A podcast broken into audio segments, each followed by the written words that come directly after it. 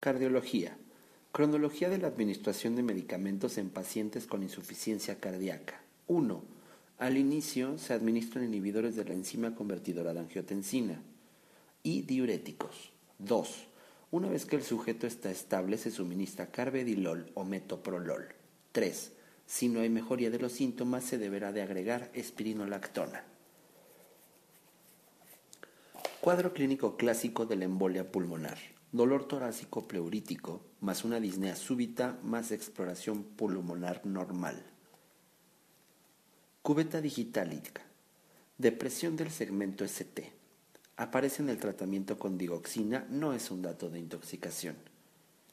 Cuerpos de Ashkoff, granulomas de células gigantes observados en la fiebre reumática.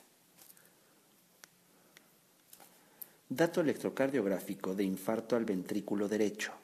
Elevación del segmento ST en la derivación B4 derecha. Datos de inestabilidad hemodinámica durante las arritmias que sugieren tratamiento con cardioversión, hipotensión, dolor torácico, alteración del estado mental e insuficiencia cardíaca. Datos radiográficos clásicos del crecimiento de aurícula izquierda. Radiografía postero anterior de tórax, una imagen de doble contorno en el borde derecho y elevación del bronquio principal izquierdo. En la radiografía lateral, presión extrínseca de la columna de vario esofágica. Definición de dislipidemia. LDL mayor a 130 miligramos sobre decilitro o HDL menor a 40 miligramos sobre decilitro. Definición electrocardiográfica de taquicardia ventricular. Presencia de tres o más extrasístoles ventriculares consecutivas derivaciones electrocardiográficas alteradas en caso de un infarto miocárdico inferior 2, 3 y ABF, que son parte de la, bueno, se nota la arteria coronaria derecha. Derivaciones electrocardiográficas alteradas en caso de un infarto miocárdico anteroseptal V1 y V2 en la región de la arteria descendente anterior derivaciones electrocardiográficas alteradas en caso de un infarto miocárdico anterior o apical, V2 a B4, la arteria descendente anterior. Derivaciones alteradas en caso de un infarto miocárdico lateral, D1 a BL de B4 a B6, la arteria descendente anterior o la circunfleja. Derivaciones alteradas en caso de infarto miocárdico posterior. V1 y V2. Por reflejo se presenta una R alta y amplia con depresión del segmento ST. Ocurre en asociación con el infarto miocárdico lateral o inferior con la arteria descendente posterior. Derrame pleural cero sanguinolento. Las causas a menudo es secundaria a tuberculosis o a un proceso neoplásico. Descenso rápido de Y, pericarditis constrictiva. Desdoblamiento aumentado del primer ruido, bloqueo de rama derecha. Desdoblamiento del segundo ruido cardíaco que persiste durante la expiración. Bloqueo de rama derecha, hipertensión pulmonar, comunicación interauricular leve, estenosis pulmonar y tromboembolia pulmonar. Desdoblamiento fijo del segundo ruido cardíaco, típicamente en la comunicación interauricular. Desdoblamiento paradójico del segundo ruido cardíaco. Bloqueo de rama izquierda, estenosis aórtica, hipertensión, insuficiencia del ventrículo izquierdo. Diagnóstico más probable en exámenes en pacientes jóvenes con palpitaciones e hipertensión feocromocitoma. Diferencia arteriovenosa negativa. Contenido arterial de la sustancia X menos el contenido venoso de la sustancia X. Significa que la sustancia X, por ejemplo el oxígeno, está siendo producida por el órgano que se encuentra entre la arteria y la vena. Diferencia arteriovenosa positiva. Contenido arterial de la sustancia menos el contenido venoso de la sustancia. Significa que la sustancia X, por ejemplo el oxígeno, está siendo extraída por el órgano que se encuentra entre la arteria y la vena. Diferencia entre angina inestable e infarto miocárdico agudo sin elevación del segmento ST. La diferencia son la elevación de las enzimas cardíacas en el infarto agudo. Diferencia entre la duración de la sístole al aumentar la precarga o la contractilidad cardíaca. La duración de la sístole disminuye al aumentar la contractilidad cardíaca por un incremento de la velocidad de la fase de relajación isovolumétrica mientras que el aumento de la precarga no altera la duración de la sístole. Diferencia etiológica entre los aneurismas aórticos abdominales y los torácicos. Los abdominales se relacionan más con aterosclerosis, mientras que los aneurismas torácicos se relacionan más con hipertensión. Disección aórtica. Se presenta con dolor torácico subesternal, transfrictivo, acompañado de asimetría de la presión arterial en las extremidades y un soplo de insuficiencia aórtica de reciente aparición.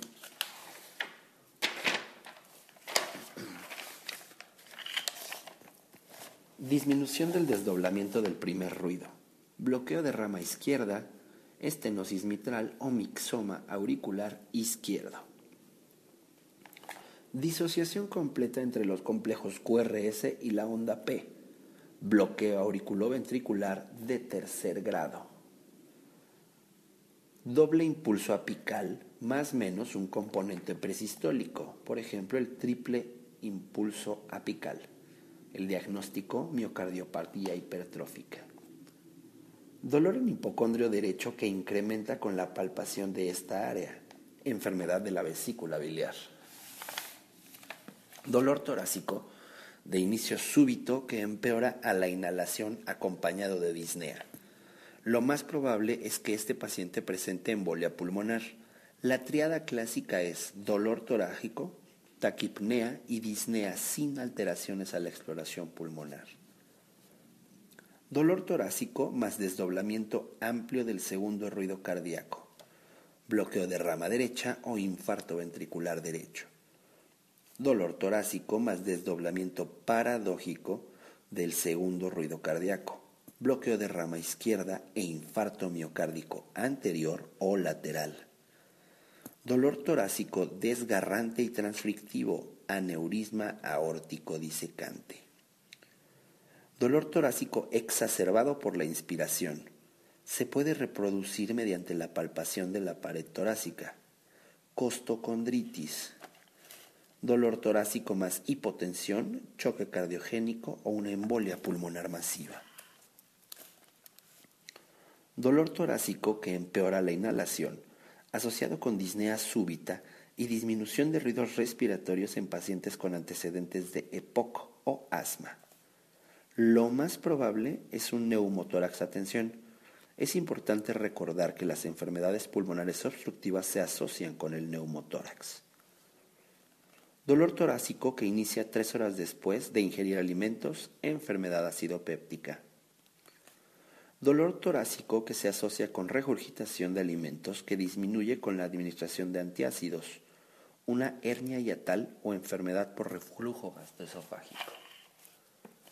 Dolor torácico más radiografía de tórax con ensanchamiento de mediastino. Se debe de sospechar disección aórtica. Dolor torácico y soplo sistólico de eyección, estenosis aórtica. Dolor torácico más taquipnea, más disnea, más tos, más dolor torácico, más hemoptisis, embolia pulmonar o infarto pulmonar. dolor torácico de tipo pleurítico que empeora a la inhalación está asociado con fiebre, tos productiva y hemoptisis lo más probable, neumonía. La fiebre es un dato inespecífico.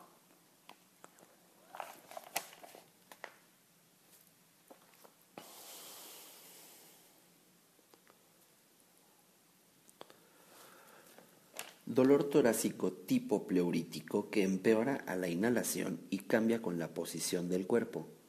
Disminuye cuando el paciente está sentado o se inclina hacia adelante. Pericarditis con o sin ruido de frote pericárdico presente en un 30%. Dolor torácico transitorio más un clic mesosistólico en mujer joven sin factores de riesgo cardiovascular. Prolapso de la válvula mitral.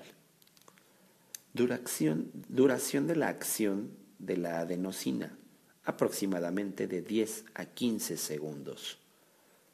Duración normal del intervalo PR, menos de 200 milisegundos. Efecto adverso de los inhibidores de la ECA. Hiperpotasemia, tos, angioedema, hipotensión, teratogenicidad y daño fetal exantema y aumento en la renina. Efecto de la colestiramina y el colestripol sobre la digoxina. Evitan la absorción de digoxina en el tubo digestivo por lo que disminuyen sus efectos. Efecto de la dopamina a dosis altas. Mayor a 10 microgramos por kilogramo por minuto. Es un efecto vasoconstrictor por estimulación de los receptores alfa-adrenérgicos. Esto se le llama dosis alfa. Efectos de la dopamina a dosis bajas, de 0.5 a 2 microgramos por kilogramo por minuto. Vasodilatación esplácnica y renal por acción de los receptores a dopamina. Dosis dopa. Efectos de la dopamina a dosis medias, entre 2 a 6 microgramos sobre kilogramos sobre minuto. Efecto inotrópico y cronotópico positivo por estimulación de los receptores beta adrenérgicos. Efecto de la espirinolactona sobre la diroxina. Inhibición de la secreción tubular de digoxina por lo que incrementa su efecto. Efecto de la fenitoína sobre el intervalo QT acorta el intervalo QT. Efecto de la lidocaína sobre el intervalo QT acorta el intervalo QT. Efecto de la quinidina, el verapamilo o el dilitiazem sobre la digoxina. Disminuye la depuración renal, lo que incrementa su efecto. Efecto de las tiacidas y diuréticos de asa sobre la digoxina generan hipopotasiemia e hipomagnesiemia y una acción que incrementa su efecto. Efecto del calcio, ya sea hiper o hipo, sobre la duración del intervalo QT. La hipercalciemia disminuye el intervalo QT, mientras que la hipocalciemia incrementa el intervalo QT. Efecto hemodinámico de la maniobra de Valsalva. Incrementa la presión intrapleural y la presión venosa central con una disminución del retorno venoso. Efectos secundarios de los nitratos.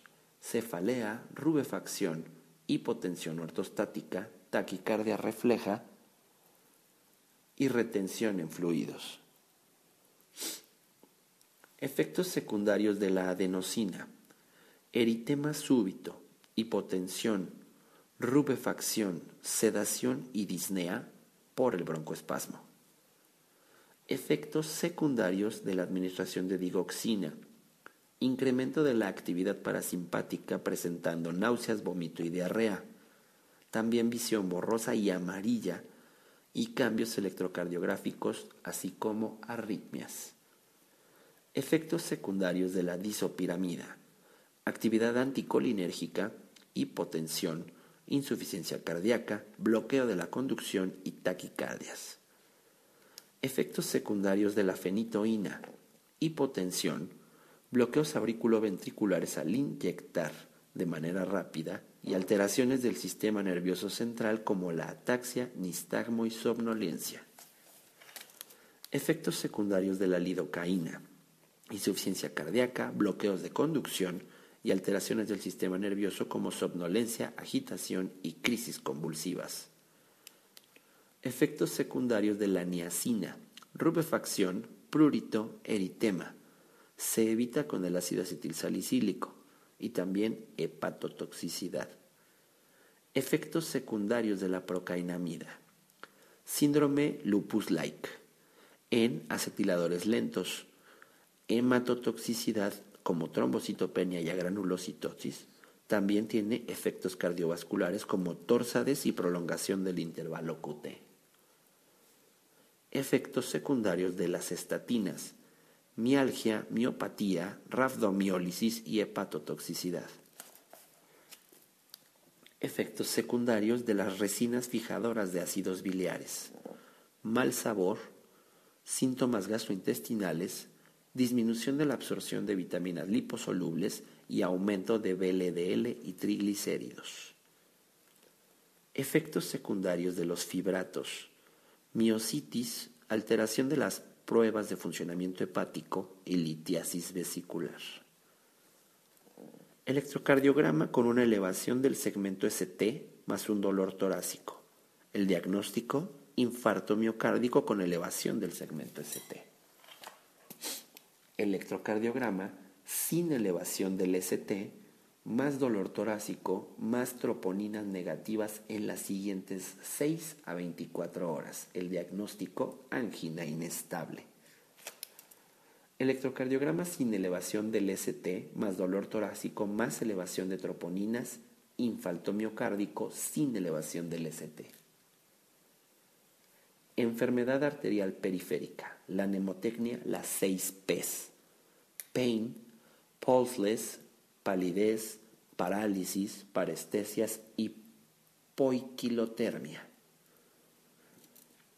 enfermedad cuya intensidad aumenta con la administración de nitroglicerina, enfermedad por reflujo gastroesofágico. Enfermedad de Berger o tromboangeitis obliterante. Es una vasculitis trombosante de las arterias y venas de pequeño y mediano calibre. Está asociado con fumadores. La clínica se presenta con claudicación intermitente, flebitis nodular superficial, sensibilidad al frío, que es el fenómeno de Raynaud, y dolor en las partes afectadas puede llevar a autoamputación de los dedos. Enfermedad de Legengre, fibrosis del haz de His-Purkinje. Enfermedad de Lev, fibrosis del haz de His. Enfermedad de Struge-Weber, enfermedad vascular congénita que afecta a los capilares se manifiesta con manchas en vino de Oporto en la cara y angiomatosis leptomeningeas, que son malformaciones arteriovenosas intracerebrales. Actividad en el tono vascular de la epinefrina. Depende de la dosis. A dosis bajas estimula los receptores beta 2 produciendo vasodilatación. A dosis altas estimula a los alfa 1 produciendo vasoconstricción. Estándar de oro para la evaluación de la fracción de eyección o expulsión del ventrículo izquierdo. Resonancia magnética. Estenosis aórtica. Está relacionada con la calcificación distrófica, la degeneración y estenosis de la válvula aórtica, común en la válvula bicúspide congénita. Hallazgos, hipertrofia concéntrica del ventrículo izquierdo y datos de insuficiencia cardíaca soplo sistólico crescendo decreciendo seguido del clic de eyección. Se irradia a las carótidas y al ápex. Presenta un pulso parvus et tardus.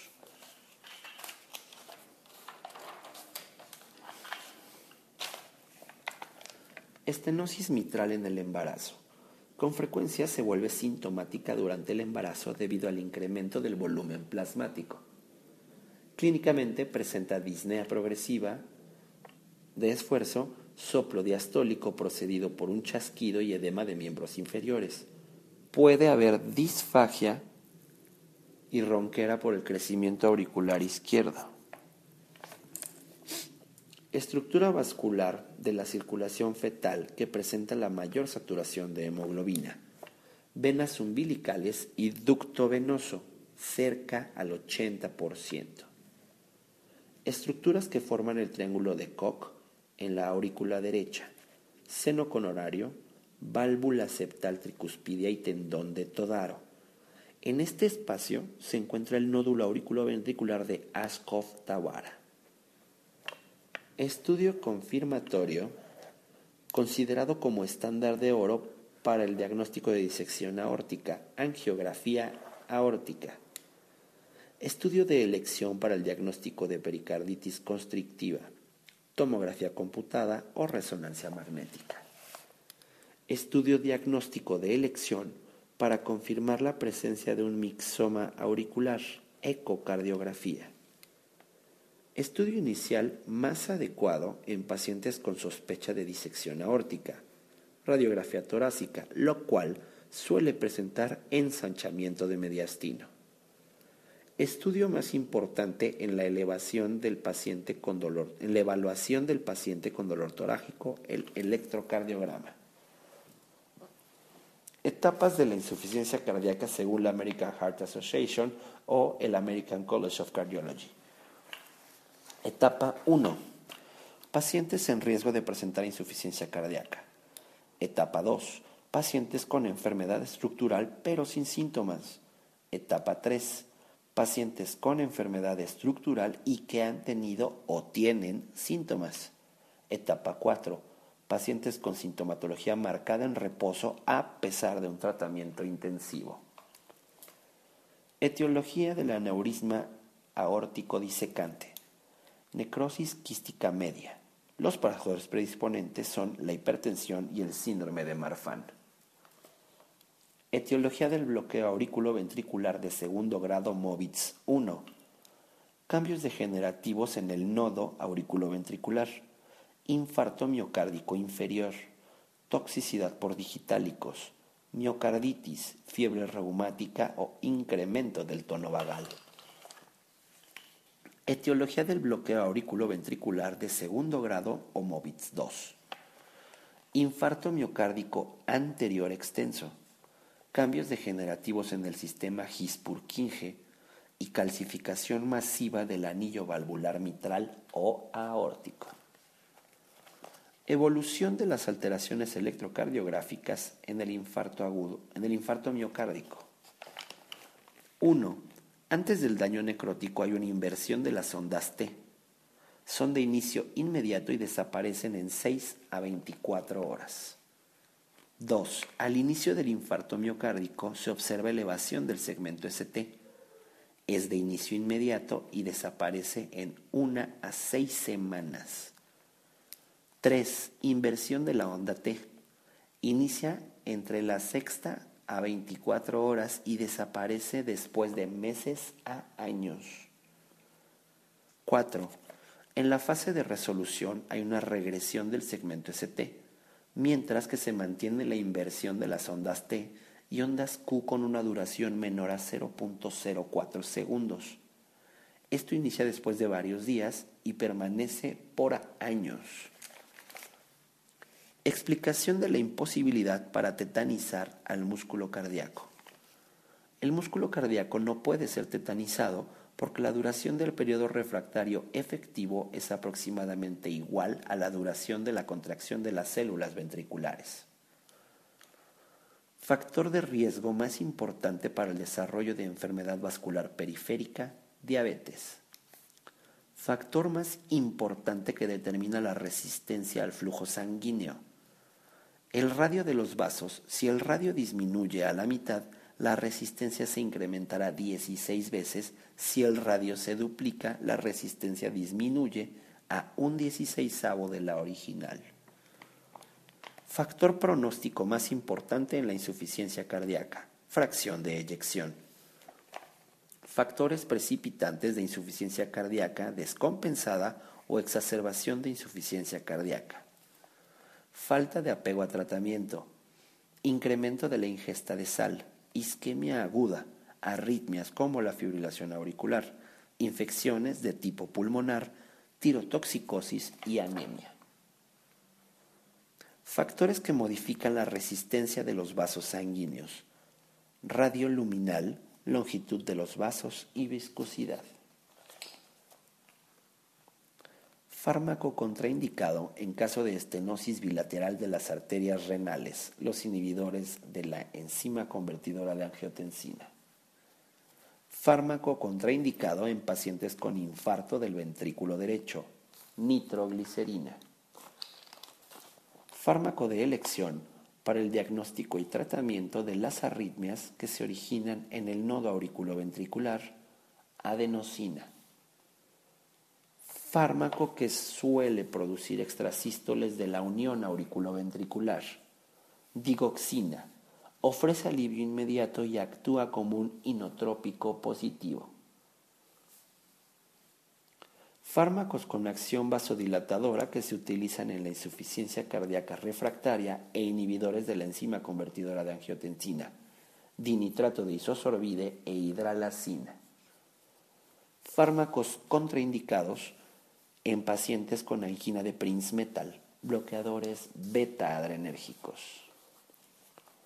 Fármacos contraindicados en pacientes con síndrome de Wolff-Parkinson-Wild debido a que disminuyen la conducción por el nodo auriculoventricular e incrementan la conducción de la vía accesoria. Digoxina, bloqueadores beta-adrenérgicos, antagonistas de los canales de calcio y adenosina.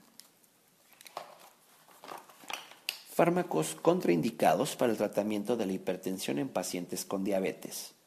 Bloqueadores beta-adrenérgicos, diuréticos y teacídicos fármacos contraindicados para el tratamiento de la hipertensión en pacientes con EPOC o asma, bloqueadores beta-adrenérgicos. Fármacos contraindicados para el tratamiento de la hipertensión en pacientes con estenosis de la arteria renal o insuficiencia renal, inhibidores de la ECA. Fármacos contraindicados para el tratamiento de la hipertensión en pacientes con insuficiencia cardíaca verapamil y bloqueadores alfa-adrenérgicos. Fármacos de elección en el tratamiento de las arritmias ventriculares que aparecen en el paciente con intoxicación digitálica. Lidocaína y difenilidantoína, ambas son del grupo 2B. Fármacos efectivos para realizar cardioversión farmacológica en pacientes con fibrilación auricular.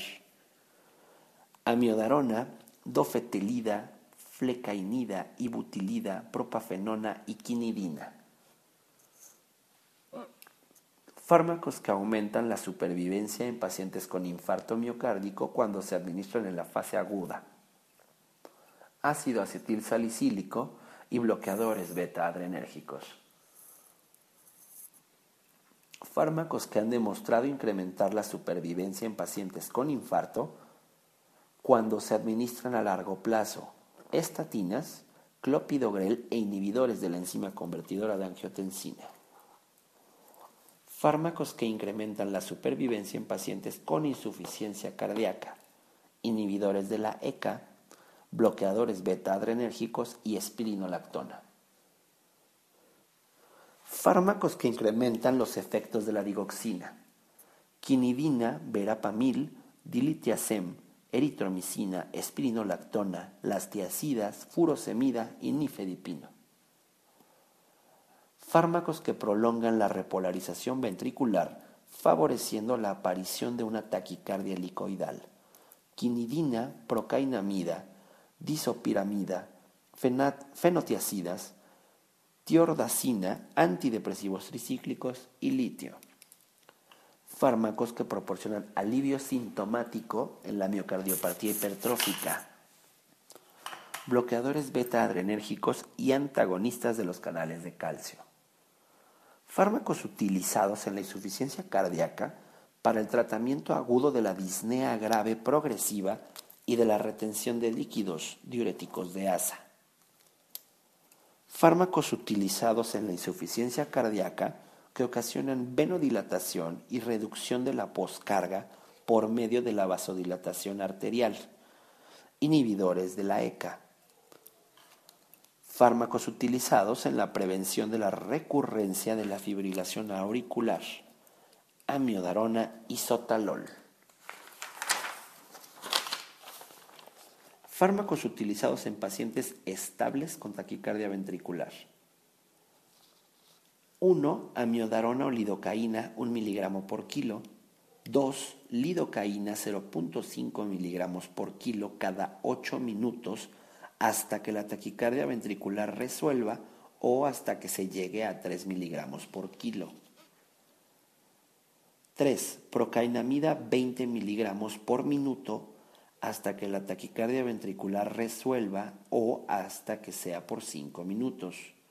Y 4. La cardioversión. Fármacos utilizados para disminuir la respuesta ventricular en pacientes con arritmias supraventriculares crónicas, por ejemplo en la fibrilación auricular. Bloqueadores beta-adrenérgicos, verapamil, dilitiazem y digoxina estos fármacos no convierten la fibrilación auricular a ritmo sinusal. Fármacos y sus dosis que se deben de administrar en caso de actividad eléctrica sin pulso o asistolia. Todos estos al mismo tiempo se debe de dar reanimación cardiopulmonar. Epinefrina 1 miligramo intravenoso o intraósea de cada 3 a 5 minutos vasopresina 40 unidades intravenosas intraóseas pueden sustituir a la primera o segunda dosis de epinefrina. 3. Se considera la atropina 1 miligramo intravenoso intraóseo en caso de asistolia o de actividad eléctrica sin pulso lenta, repitiendo la dosis cada 3 a 5 minutos en un máximo de 3 dosis. El ritmo se revisará cada cinco ciclos de reanimación cardiopulmonar. Fase de los ruidos de Kortkov que indica la presión arterial diastólica, fase 5, cuando deja de oírse el latido. Fase de los ruidos de Kortkov que inicia la presión arterial sistólica, la fase 1, cuando empieza a oírse el latido. Fenómeno de Galavardin. Tiene dos componentes. Uno, un soplo rudo e impuro en el foco aórtico por turbulencia del flujo sanguíneo en la aorta ascendente. Dos, un soplo musical en el ápex del ventrículo izquierdo por la transmisión de las vibraciones de la válvula aórtica. Está asociado con estenosis aórtica o en ancianos con esclerosis aórtica sin estenosis. Fenómeno de Rivero Carvalho. Inspiración que aumenta el retorno venoso al lado derecho, lo que incrementa los soplos de las valvulopatías derechas. Fenómeno fisiológico que ocasiona la onda A del pulso venoso. Contracción auricular. Fenómeno fisiológico que ocasiona la onda C del pulso venoso. Contracción del ventrículo derecho. La válvula tricuspidea se abomba a la aurícula derecha. Fenómeno fisiológico que ocasiona la onda V del pulso venoso. Aumento de la presión auricular debido al llenado contra la válvula tricuspidea cerrada al momento de la relajación isovolumétrica. Fenómeno R sobre T Ocurre cuando la onda R de una extrasístole cae sobre la rama descendente de la onda T en un periodo refractario relativo. Esto puede ocasionar una taquicardia o una fibrilación ventricular. Fibrinolíticos que pueden ser administrados en forma de bolo en caso de infarto miocárdico. Reteplaza y tenecteplaza desde que se realiza la indicación hasta el inicio de su administración en promedio solo se requiere un minuto. Fibrinolíticos que requieren infusión continua en caso de un infarto miocárdico, estreptocinasa y altelplaza.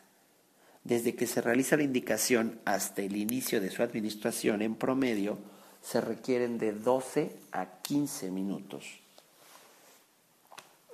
Fórmula de la frecuencia cardíaca máxima para la edad. 220 menos la edad por 0.85. Fórmula de la presión arterial media. Presión arterial sistólica más 2 por la presión arterial diastólica. El resultado entre 3.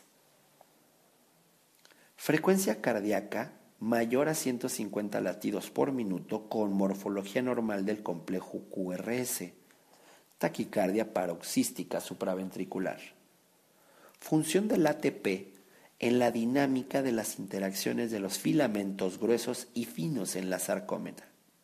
Disociación de la actina y de la miocina. Gradiente de presión en la circulación periférica. Presión media arterial, presión de la aurícula. De la aurícula derecha es igual al 93 milímetros de mercurio menos 0 milímetros de mercurio es igual a 93 milímetros de mercurio. Gradiente de presión en la circulación pulmonar. Presión media de la arteria pulmonar menos la presión de la vena pulmonar. Es igual a 15 milímetros de mercurio menos 5 milímetros de mercurio es igual a 10 milímetros de mercurio. Hallazgo clásico a la percusión del infarto al miocardio. Galope y un cuarto ruido cardíaco. Hallazgo único que representa el peor factor de riesgo cardíaco en cirugía no cardíaca distensión venosa yugular. Hallazgos característicos en un paciente con tamponade cardíaco. Ruidos cardíacos velados, distensión yugular, hipotensión, pulso paradójico, elevación de la presión venosa central a la inspiración. Hallazgos electrocardiográficos típicos de la pericarditis aguda depresión del segmento PR y elevación cóncava y difusa del segmento ST. Hallazgos radiográficos en pacientes con estenosis mitral. Datos de crecimiento auricular izquierdo. Líneas B de Kerley e incremento de la vascularidad pulmonar, así como un crecimiento de la arteria pulmonar. Hipertensión acompañada de hipopotasemia y alcalosis metabólica. Hiperaldostenorismo se debe de considerar síndrome de Kohn. Hipertensión acompañada de proteinuria en un paciente no diabético, enfermedad glomerular. Hipertensión en las extremidades superiores con presión arterial normal o disminuida en las inferiores, coartación de la aorta. Hipertensión en un paciente con antecedente de enfermedad renal y quistes hepáticos enfermedad poliquística del adulto. Hipertensión en un paciente con sobrepeso, joroba de búfalo, cara de luna llena, hirsutismo y estrías violáceas abdominales. Síndrome de Cushing. Hipertensión episódica, pérdida de peso y diaforesis. Feocromocitoma. Hipertensión grave más hipopotasemia. Pensar en hiperaldosteronismo primario. Hipertensión maligna. Hipertensión más papiledema más insuficiencia renal progresiva y o encefalopatía. Hipertensión sistólica aislada. Hipertiroidismo. Hipertensión súbita con daño a órgano blanco. Emergencia hipertensiva Hipertensión súbita en un paciente de la tercera edad del sexo masculino con enfermedad arterial coronaria y enfermedad vascular periférica, estenosis de las arterias renales. Hipolipemiantes que incrementan la actividad de la warfarina, las estatinas. Impulso apical desplazado hacia abajo y a la izquierda, dilatación del ventrículo izquierdo impulso apical extenso y sostenido, hipertrofia ventricular izquierda concéntrica. Incremento de la onda V con desaparición del descenso X, insuficiencia tricuspidea. Incremento del descenso X venoso, tamponade cardíaco, a veces pericarditis constrictiva. Indicación de cateterismo en pacientes con angina inestable o infarto miocárdico sin elevación del segmento ST. Pacientes con un puntaje TIMI mayor o igual a 3. Pacientes con dolor torácico refractario a tratamiento. pacientes con elevación de las troponinas y pacientes con depresión del segmento ST mayor a un milímetro. Indicación de cirugía de revascularización cardíaca de urgencia en paciente con infarto miocárdico con elevación del segmento ST. Intervencionismo coronario percutáneo fallido o con dolor persistente o inestabilidad hemodinámica y anatomía coronaria adecuada para la cirugía. Isquemia recurrente o persistente refractaria a tratamiento médico con anatomía coronaria adecuada. Indicación de cirugía en caso de insuficiencia aórtica crónica. Al momento que ocurran los primeros hallazgos ecocardiográficos de dilatación ventricular. Indicación de cirugía en pacientes con insuficiencia aórtica. No presentar mejoría sintomática o una disminución de la fracción de eyección. Indicaciones de colocación de marcapasos en bloqueos auriculoventriculares. 1 todos los bloqueos auriculoventriculares sintomáticos. 2. Bloqueos auriculoventriculares de segundo grado MOVITS 2 y de tercer grado. Indicación de desfibrilador cardíaco implantable en pacientes con insuficiencia cardíaca. Pacientes que tienen tanto enfermedad arterial coronaria como una fracción de eyección menor al 30%. Indicación de reemplazo valvular en caso de estenosis aórtica. Un gradiente mayor a 50 milímetros de mercurio, angina, síncope e insuficiencia cardíaca congestiva. Indicación de reparación quirúrgica de un aneurisma aórtico.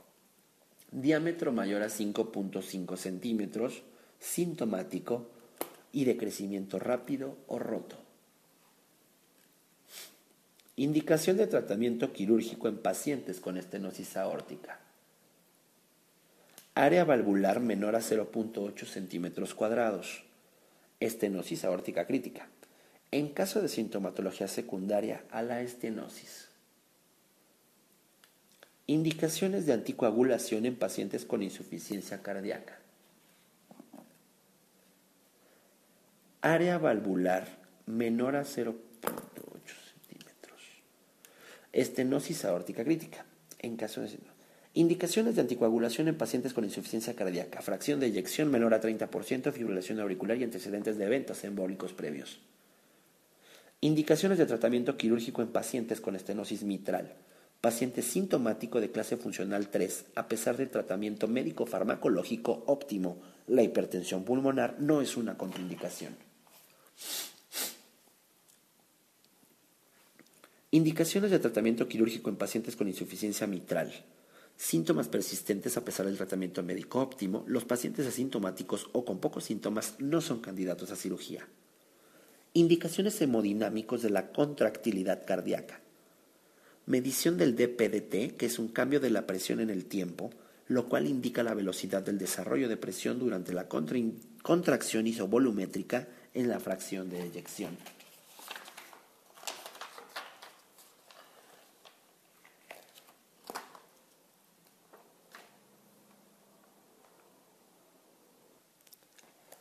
Índices hemodinámicos de la precarga cardíaca. Volumen y presión del ventrículo izquierdo al final de la diástole. Otras menos precisas son la presión de la aurícula izquierda, presión de la arteria pulmonar y presión de enclavamiento capilar pulmonar. Infarto inferior sin alteración pulmonar. Alrededor del 30 a 40% de los infartos inferiores se acompañan de infartos ventriculares derechos. Infarto miocárdico con elevación del segmento ST, como se ve en el electrocardiograma. Elevación persistente del segmento ST mayor a un milímetro en dos derivaciones anatómicamente continuas. Y bloqueo de rama izquierda de nueva aparición. Infarto pálido. Ocurre en tejidos sólidos con irrigación sanguínea simple como el corazón, riñón y vaso. Infarto rojo Infarto hemorrágico que ocurre en tejidos laxos con colaterales como el hígado, pulmón o intestino o posterior a la perfusión. Intoxicación por, digoxina, el tratamiento es lidocaína, marcapasos, normalización del potasio o administración de magnesio, administración de fragmentos FAV antidigoxina. Irrigación de las de Gis por la arteria descendente anterior. Irrigación del nodo auriculoventricular. Arteria coronaria derecha en el 90% o la arteria circunfleja en un 10%. Irrigación del nodo sinusal. Arteria coronaria derecha en el 55% y la circunfleja en el 45% isoenzima cardíaca de mayor utilidad para el diagnóstico de reinfarto miocárdico temprano, CKMB. Las troponinas permanecen elevadas hasta por dos semanas. Isquemia miocárdica, electrocardiografía, depresión del segmento ST. Lesión valvular que ocurre en la fiebre reumática, estenosis mitral. Ley de Einthoven, 1 más 3 es igual a 2.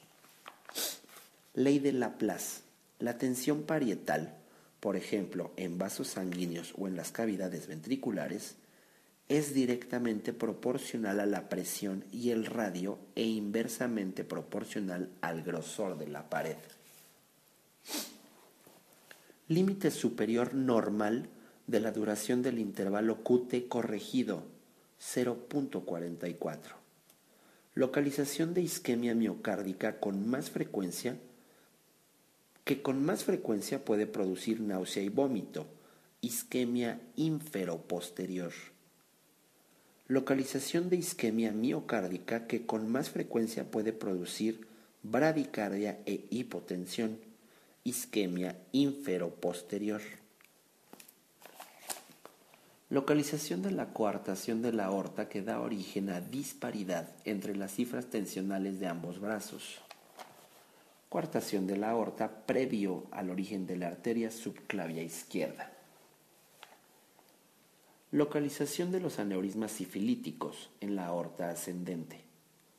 Localización del infarto miocárdico que se beneficia en mayor medida de la fibrinólisis. Infarto miocárdico anterior. Localización más frecuente del derrame pleural en pacientes con insuficiencia cardíaca. Derrame pleural derecho.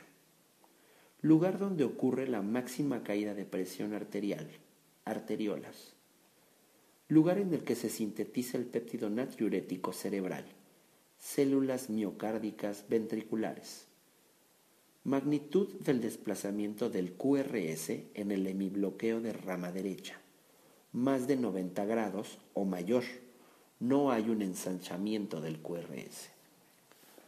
Magnitud del desplazamiento del QRS en el hemibloqueo de la rama izquierda, menor a 30 grados o menor, donde no hay un ensanchamiento de QRS. Manchas de Roth. Dato clínico en la endocarditis que se debe a un fenómeno embólico en la retina y que se observa con manchas redondas y blancas rodeadas por una zona hemorrágica. Manejo de la taquicardia ventricular sin inestabilidad hemodinámica. 1 amiodarona, 2 lidocaína y 3 cardioversión. Manejo de los aneurismas abdominales según su tamaño. Menor a 4 centímetros, solo observación ya que no existe probabilidad de ruptura, y mayores a 4 centímetros una reparación electiva. Maniobras que incrementan la intensidad del soplo creciendo decreciendo sistólico en la miocardiopatía hipertrófica, la maniobra de Valsalva y la posición de cuclillas, así como el ejercicio, vasodilatadores y deshidratación. Estas condiciones disminuyen el llenado ventricular izquierdo. Mecanismo de acción de la adenosina. Facilita la salida de potasio de las células ocasionando hiperpolarización, así como una disminución de la corriente de entrada de calcio. Mecanismo de acción de la ezetimiba. Inhibición de la absorción intestinal de colesterol. Mecanismo de acción de la niacina. Inhibición de la formación hepática de colesterol en lipoproteínas de muy baja densidad y la lipólisis en adipocitos. Mecanismo de acción de las bipridinas, como la milrinona y la enamrinona. Inhibición de la fosfodilesterasa, lo que ocasiona que el músculo cardíaco aumente las concentraciones de AMP cíclico, siendo este un inotrópico positivo, y en el músculo liso disminuye la resistencia total periférica. Mecanismo de acción de las estatinas.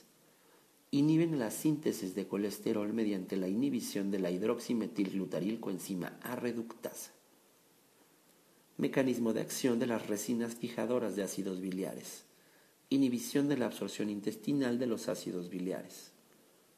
Mecanismo de acción de los antiarrítmicos del grupo 1A como la quinidina, procainamida y disopiramida. Bloquean los canales rápidos de sodio y antagonizan a los canales de potasio, creando un incremento de la duración del potencial de acción en el periodo refractario y también en el intervalo QT. Mecanismo de acción de los antiarrítmicos del grupo 2B, como la lidocaína, fenitoína y mexiletina bloqueo de los canales rápidos de sodio y bloquea los canales inactivos y disminuyen la duración del potencial de acción. Mecanismo de acción de los antiarrítmicos del grupo 1C, como la flecainamida, propafenona y encainida. Bloquea los canales rápidos de sodio. No tienen ningún efecto en el potencial de acción y disminuyen la velocidad de conducción de las fibras de Purkinje. Mecanismo de acción de los antiarrítmicos del grupo 2. Bloqueadores beta-adrenérgicos y disminuyen el AMP cíclico, así como la corriente de calcio. Mecanismo de acción de los antiarrítmicos del grupo 3, como la amiodarona, el bretilio, el sotalol, dofetilida, ibutilida o asimilida bloquean los canales de salida de potasio, aumentan la duración del potencial de acción y del periodo refractario efectivo, específicamente en las enfermedades ventriculares. Mecanismo de acción de los antiarrítmicos del grupo 4, como el verapamil y el diltiazem.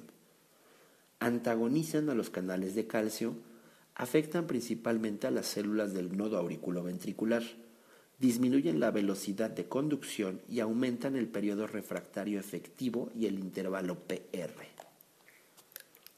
Mecanismo de acción de los fibratos. Activan a la lipoproteína lipasa. Mecanismo de acción de los glucósidos cardíacos. Inhiben a la bomba sodio-potasio ATPasa que provoca inhibición indirecta de la bomba sodio-calcio, lo que ocasiona el aumento del calcio intracelular funcionando como inotrópicos positivos. Mecanismo de acción del levosimendan.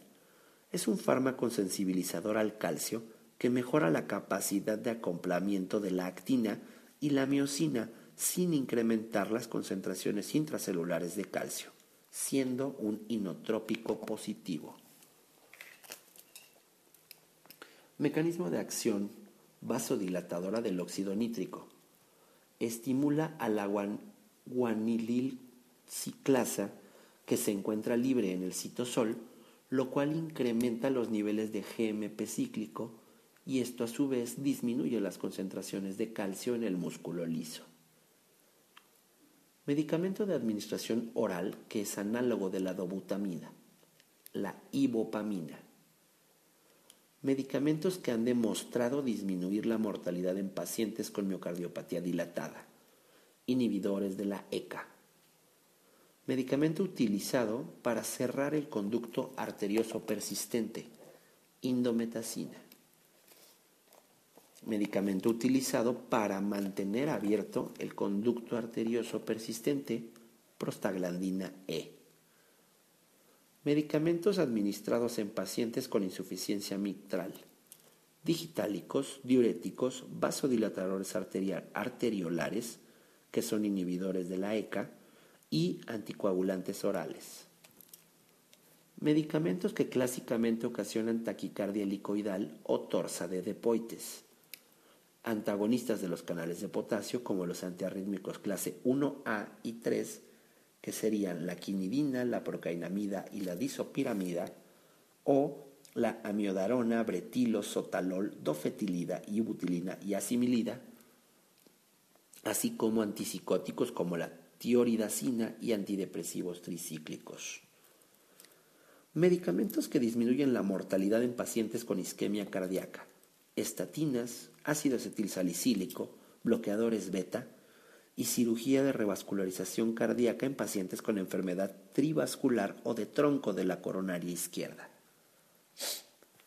Medicamentos que pueden convertir una arritmia auricular en taquicardia ventricular en pacientes con síndrome de Wolf-Parkinson-White antagonistas de los canales de calcio y de digoxina. Medicamentos que se deben de indicar en el alta de pacientes postinfartados. Ácido acetilsalicílico, clopidogrel, bloqueadores beta adrenérgicos como el carbedilol, el metoprolol y particularmente en pacientes con insuficiencia cardíaca, inhibidores de la ECA, estatinas, nitratos de corta duración y warfarina solo en pacientes con alto riesgo de tromboembolia. Meta de LDL en pacientes diabéticos menor a 70 miligramos sobre decilitro. Metas de niveles de lipoproteínas y triglicéridos en pacientes con enfermedad coronaria arterial. Colesterol LDL menor a 100 miligramos sobre decilitro en pacientes considerados como de muy alto riesgo, la meta ideal es de 70 miligramos sobre decilitro. El colesterol HDL mayor a 40 miligramos sobre decilitro y los triglicéridos menores a 150 miligramos sobre decilitro. Método definitivo para el diagnóstico de angina de Prince Metal. Administración de ergonovina durante la angiografía. Método diagnóstico de la trombosis venosa profunda, ecografía Doppler duplex. Método diagnóstico en pacientes con sospecha de enfermedad vascular periférica, ecografía Doppler. Método para diferenciar en un examen entre el diagnóstico de pericarditis constrictiva y uno de miocardiopatía restrictiva, en la pericarditis constrictiva existe típicamente similitud entre las presiones de las cavidades derecha e izquierda. Método diagnóstico de la estenosis de la arteria renal, angioresonancia magnética o ecodoppler. Método para diagnosticar disección aórtica, angiografía, que es el estándar de oro, resonancia magnética, TAC, ecocardiograma transesofágico o una aortografía miocardio aturdido o confundido. Tejido miocárdico viable que no muestra contracción. Ocurre por una oclusión aguda de una arteria coronaria, lo cual se recanalizó antes de que existiera una necrosis. Miocardio hibernante. Tejido miocárdico viable que no muestra contracción. Esto ocurre por una oclusión grave y crónica de la arteria coronaria correspondiente. Miocardiopatía asociada con hipertrofia septal y obstrucción del tracto de salida del ventrículo izquierdo, miocardiopatía hipertrófica. Miocardiopatía asociada con insuficiencia mitral, impulso apical sostenido, cuarto ruido cardíaco y soplo sistólico de eyección, miocardiopatía hipertrófica. Miocardiopatía asociada con el síndrome de Wolf-Parkinson-White miocardiopatía hipertrófica. Miocardiopatía en la que la sintomatología se ve reducida cuando el paciente adquiere la posición de cuclillas, miocardiopatía hipertrófica. Miocardiopatía más frecuente, miocardiopatía hipertrófica y está asociada con muerte súbita en atletas jóvenes miocardiopatía congénita asociada con la ataxia de Friedrich, miocardiopatía hipertrófica. Miocardiopatía dilatada es la miocardiopatía más común en un 90%. Es de afección en la función sistólica. Su etiología es por alcohol, beriberi, coxsackie B, uso crónico de cocaína, chagas, doxorubicina, adriamicina y embarazo. Los hallazgos S3 en ecocardiografía se encuentra una dilatación cardíaca. En la radiografía de tórax el corazón se observa con forma de balón, con una fracción de eyección disminuida, y las complicaciones trombomural y arritmias. Miocardiopatía hipertrófica con hipertrofia septal asimétrica, estenosis subaórtica hipertrófica o idiopática. Hipertrofia asimétrica del septo, lo que ocasiona una obstrucción del tracto de salida. 50% de los casos es familiar. Autosómico dominante. Causa de muerte temprana en pacientes jóvenes. Hallazgos, corazón de tamaño normal, S4 e impulso apical y un soplo sistólico. Miocardiopatía restrictiva. No es común es una restricción del llenado cardíaco en la diástole. Causas sarcoidosis, amiloidosis, fibrosis posradiación, fibroalextosis endocárdica, endomiocarditis de Loeffler o hemocromatosis. Miocardiopatía secundaria a sarcoidosis, amiloidosis, escleroderma, hemocromatosis, fibroalestosis endocárdica y radiación miocardiopatía restrictiva. Mixoma auricular. En la ecografía se observa una masa móvil y pedunculada en la aurícula izquierda. Nemotecnia de la 5P para feocromocitoma. Presión arterial elevada. Pain. Perspiration, que es una sudoración. Y palpitaciones, así palidez. Modificaciones del soplo de la estenosis aórtica con diferentes maniobras e intervenciones. Maniobra de Valsalva se disminuye. Con el empuñamiento también disminuye. Posición de cuclillas es variable. Los nitratos la incrementan y la elevación de las piernas la incrementan. Modificaciones del soplo de la insuficiencia mitral con las diferentes maniobras. En la de Valsalva disminuye en el empuñamiento incrementa. En cuclillas no tiene cambios, con los nitratos disminuye y la elevación de las piernas lo aumenta. Modificaciones del soplo de la miocardiopatía obstructiva hipertrófica con las maniobras. Maniobra de Valsalva aumenta, que es una característica muy importante el aumento con la maniobra de Valsalva. Empuñamiento disminuye, posición de cuclillas disminuye, los nitratos lo incrementan y la elevación de las piernas lo disminuye. Momento del ciclo cardíaco que ocurre la perfusión coronaria en la diástole. Morfología del complejo QRS en el bloqueo de rama derecha en B1 QRS ancho mayor a 0.12 segundos con predominancia positiva. Morfología del complejo QRS en un bloqueo de rama izquierda en B1. QRS ancho mayor a 0.12 segundos con predominancia negativa. Mortalidad anual de pacientes con insuficiencia cardíaca en la clase funcional 4 de la NIA 50%. Nervio aferente de los varoreceptores aórticos, el vago. Nervio aferente de los varoreceptores carotídeos, el glosofaringeo a través del nervio de Herring. Niveles terapéuticos de digoxina en sangre de 0.5 a 1 nanogramos por mililitro. Nódulos de Osler. Es un dato clínico de endocarditis secundario a un fenómeno embólico caracterizado por lesiones elevadas y dolorosas en las palmas o plantas. Onda A en la fibrilación auricular. Disminución o desaparición de la onda A. A veces desaparición del seno X del pulso venoso. Onda venosa A en cañón arrítmica disociación auriculoventricular, bloqueo auriculoventricular o taquicardia ventricular. Onda venosa A en cañón en el pulso venoso yugular e incremento de la presión de pulso, bloqueo auriculoventricular de tercer grado. Onda venosa A en cañón rítmica.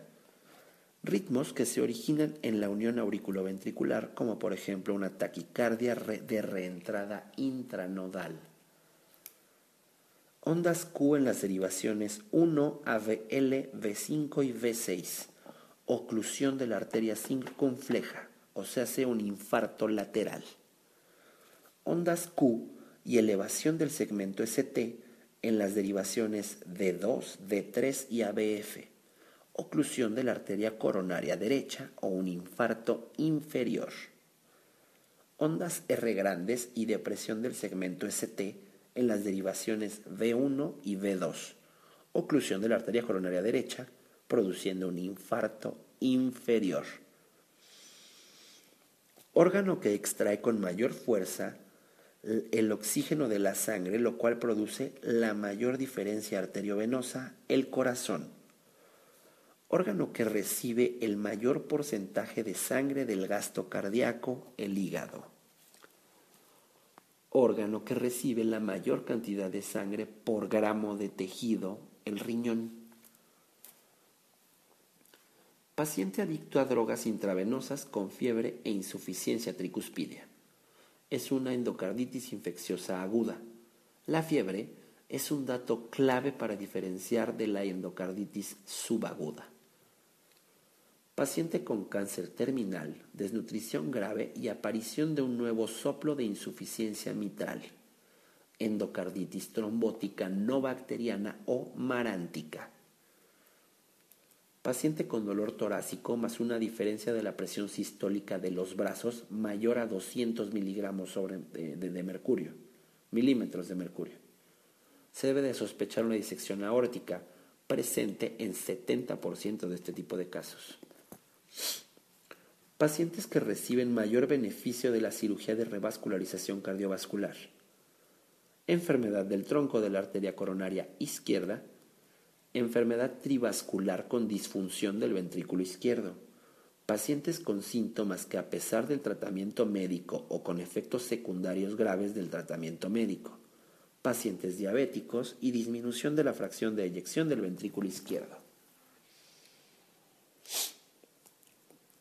Padecimientos que presentan dolor torácico opresivo, angina estable y síndromes coronarios agudos. Padecimientos que responden a la administración de nitroglicerina, la isquemia miocárdica y el espasmo esofágico. Palpitaciones sin disnea o dolor, asociadas con enrojecimiento facial súbito, hipotensión y diarrea. Se debe de pensar en un síndrome carcinoide, por un exceso de la liberación de serotonina por algún tumor palpitaciones sin disnea o dolor asociadas con la pérdida no intencional de peso y diarrea. Se debe de pensar en hipertiroidismo. Alrededor del 30% mostrará alguna alteración ocular, por ejemplo el exoftalmos. Patrón de alteraciones características de la insuficiencia tricuspidia. Incremento de la onda V con desaparición del descenso X. Patrón radiográfico característico del edema pulmonar e insuficiencia cardíaca. Alas de mariposa. Pausa compensadora. Extrasístoles. Cuando el intervalo entre dos ondas normales que se encuentran justo antes y después de la extrasístole es igual a la duración de dos ciclos cardíacos. Pausa no compensadora extrasístolis. Cuando el intervalo entre dos ondas normales que se encuentran justo antes y después del extrasístole es menor a la duración de dos ciclos cardíacos. Pérdida gradual del estado de alerta acompañada de temblor, sudoración, palpitaciones y náusea. Lo más probable es que se trate de una alteración metabólica como hipoglucemia, hipoxia, intoxicación farmacológica. Es común que se acompañe de hiperexcitabilidad autonómica, taquicardia, palpitaciones y diaforesis. Pericarditis. Las características clínicas son dolor pericárdico, frote pericárdico, pulso paradójico y ruidos cardíacos distantes. Pericarditis de Dressler. Es una pericarditis fibrinosa que ocurre semanas después de un infarto miocárdico. Porcentaje de casos en los que la arteria interventricular posterior nace de la coronaria derecha, del 75 al 80% porcentaje de casos en los que la arteria interventricular posterior nace de la coronaria derecha, del 20 al 25%. A esto se le conoce como dominancia izquierda. Porcentaje de los casos de hipertensión considerados como hipertensión esencial o primaria, 95%. Posibles causas de actividad eléctrica sin pulsos, hipovolemia, hipoxia, hidrogeniones como la acidosis, hipopotasemia o hiperpotasemia, hipotermia, toxinas, tamponade, tensión o neumotórax, trombosis coronario pulmonar y trauma. Presencia de chasquido de apertura en la diástole, estenosis de la válvula mitral, presencia de clic de eyección o protodiastólico, estenosis de las válvulas semilunares. Presencia de clic mesosistólico, por lo general acompañado de un soplo mesotelesistólico, prolapso de la válvula mitral. Presión arterial media de la arteria pulmonar, 25 milímetros de mercurio.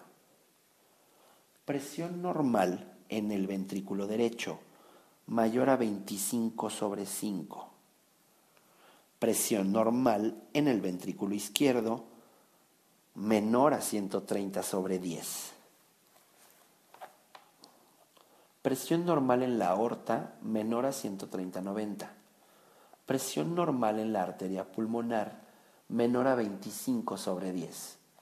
Presión normal en la aurícula derecha menor a 5 milímetros de mercurio. Presión normal en la aurícula izquierda menor a 12.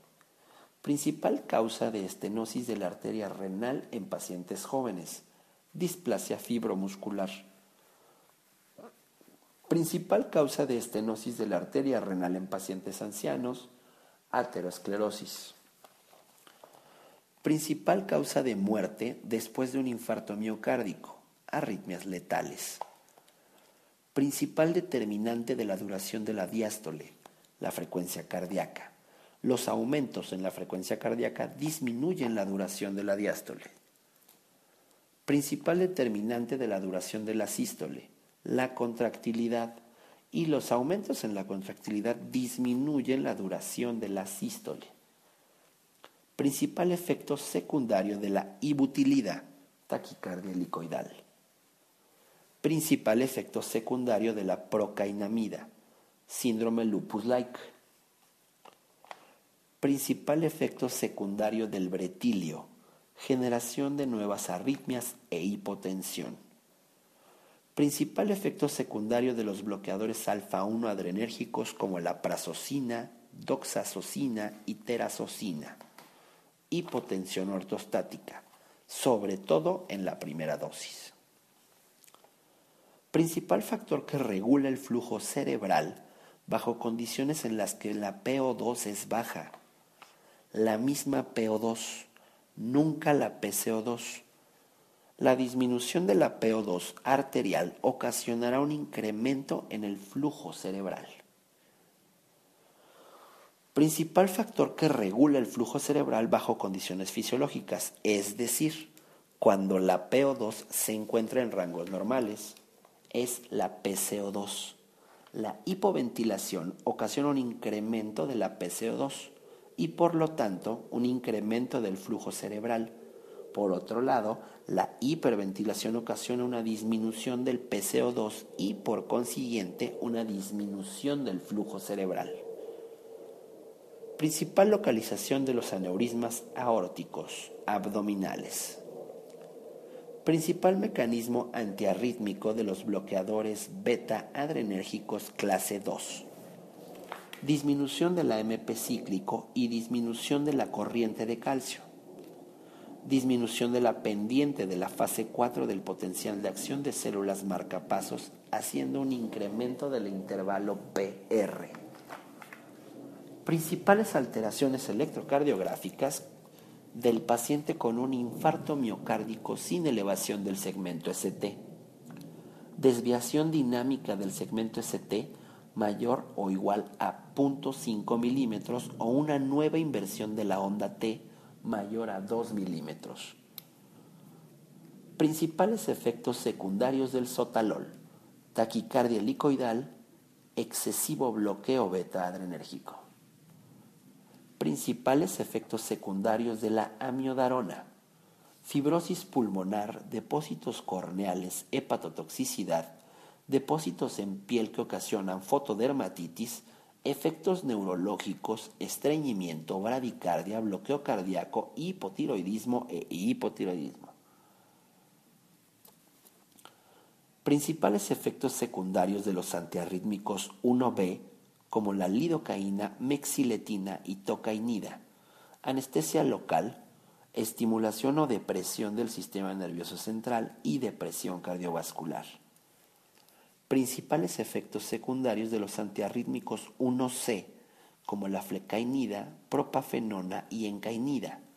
Generan arritmias, principalmente en los postinfartados donde están contraindicados y crean una prolongación significativa del periodo refractario en el nodo auriculoventricular. Principio básico del tratamiento de la insuficiencia cardíaca diastólica. Disminución de la frecuencia cardíaca con bloqueadores beta y antagonistas de los canales de calcio como el verapamil y el diltiazem, con un objetivo de mejorar el llenado diastólico. El uso excesivo de diuréticos y vasodilatadores puede empeorar la insuficiencia cardíaca. Principio terapéutico de la disección aórtica, control tensional. Probabilidad de infarto miocárdico en un paciente con dolor torácico más un electrocardiograma normal, menor al 10%. Algunos reportes indican que del 1 al 2.6%. Probables diagnósticos en caso de taquicardia paroxística supraventricular con pulso y estabilidad hemodinámica que no cede después de maniobras vagales y de administración de adenosina, un flóter auricular, una taquicardia ectópica auricular y una taquicardia de la unión. La frecuencia cardíaca se controlará con diltiazem o bloqueadores beta enérgicos. Se tratará la alteración subyacente y se considerará una consulta con el experto. Pronóstico de la estenosis aórtica. Por lo general, desde el momento de la presencia de síntomas hasta la aparición del síncope, insuficiencia cardíaca y muerte ocurre en un intervalo de 5 años. Proporción de casos de angina inestable que progresa a infarto miocárdico 50%. Proporción de casos de insuficiencia cardíaca secundarios a una isquemia del hemisferio occidental. 70%. Proporción de infartos miocárdicos inferiores que se acompañan de extensión al ventrículo derecho. 30%. Estos pacientes deberán de recibir hidratación abundante. Proporción de infartos miocárdicos que son silentes, 20%. Proporción de pacientes con angina inestable que presentan trombosis coronaria demostrada por cateterismo 30%. Proporción de pacientes con disección aórtica que desarrollan insuficiencia aórtica 50%. Pulso alternante. Por variación de la amplitud o ascenso del pulso con intervalos consecutivos iguales entre latidos indica ventrículos con alto grado de descompensación dependientes de precarga inmediata en la miocardiopatía dilatada. Pulso bigémino indica presencia de extrasístole con una pausa compensadora, o se hace una variación entre el tiempo de los latidos consecutivos y aparece en la intoxicación digitálica. Pulso bisferiens o dos picos sistólicos. Se da por una expulsión rápida de un gran volumen sanguíneo. En la insuficiencia aórtica, en la doble lesión aórtica con predominio de insuficiencia aórtica, miocardiopatía hipertrófica obstructiva. Pulso dicroto. Un pico sistólico y un pico diastólico inmediato después del cierre aórtico valvular. Se da por resistencias periféricas disminuidas o cuando existe disminución del gasto cardíaco en la insuficiencia cardíaca o tamponade. Pulso hipercinético en martillo de agua o fuerte. Por un aumento de volumen de eyección del ventrículo izquierdo, disminución de las resistencias periféricas o un aumento de la presión del pulso. Se presenta en insuficiencia aórtica, insuficiencia mitral, comunicación interventricular, anemia, fiebre, ansiedad y en las fístulas arteriovenosas. Pulso paradójico. Disminución de la presión arterial mayor a 10 milímetros de mercurio durante la inspiración típicamente en el tamponade cardíaco, asma, apnea obstructiva del sueño, pericarditis y Krupp. Pulso parvus tardus o un pico sistólico tardío con disminución de la amplitud. Se da por una obstrucción del tracto de salida del ventrículo izquierdo, típicamente en estenosis aórtica. Intoxicación por quinidina. Sinconismo, que es cefalea y acúfenos trombocitopenia y torsa de Depontes, que es por el incremento que ocasiona en el intervalo QT. Rango de INR cuando la anticoagulación se requiere en pacientes con fibrilación auricular, de 2 a 3 en pacientes con factores de riesgo y de 2.5 a 3.5 en pacientes con prótesis valvular.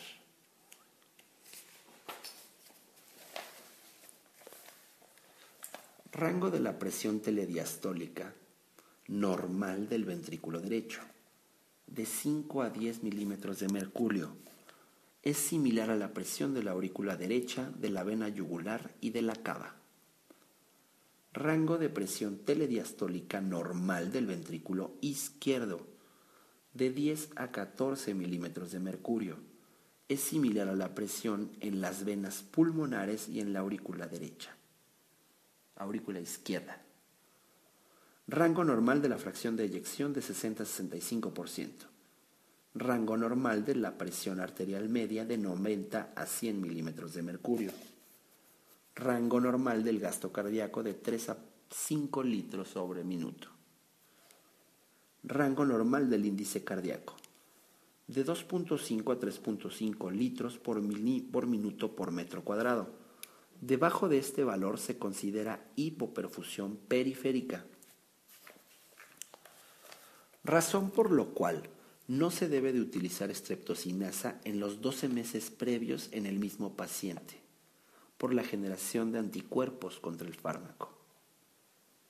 Razón por la cual se contraindican los esteroides posteriores a un infarto miocárdico, porque predisponen a la ruptura de la pared ventricular razón por la que los bloqueadores beta adrenérgicos deben utilizarse con precaución en pacientes diabéticos, porque pueden enmascarar los datos clínicos de hipoglucemia.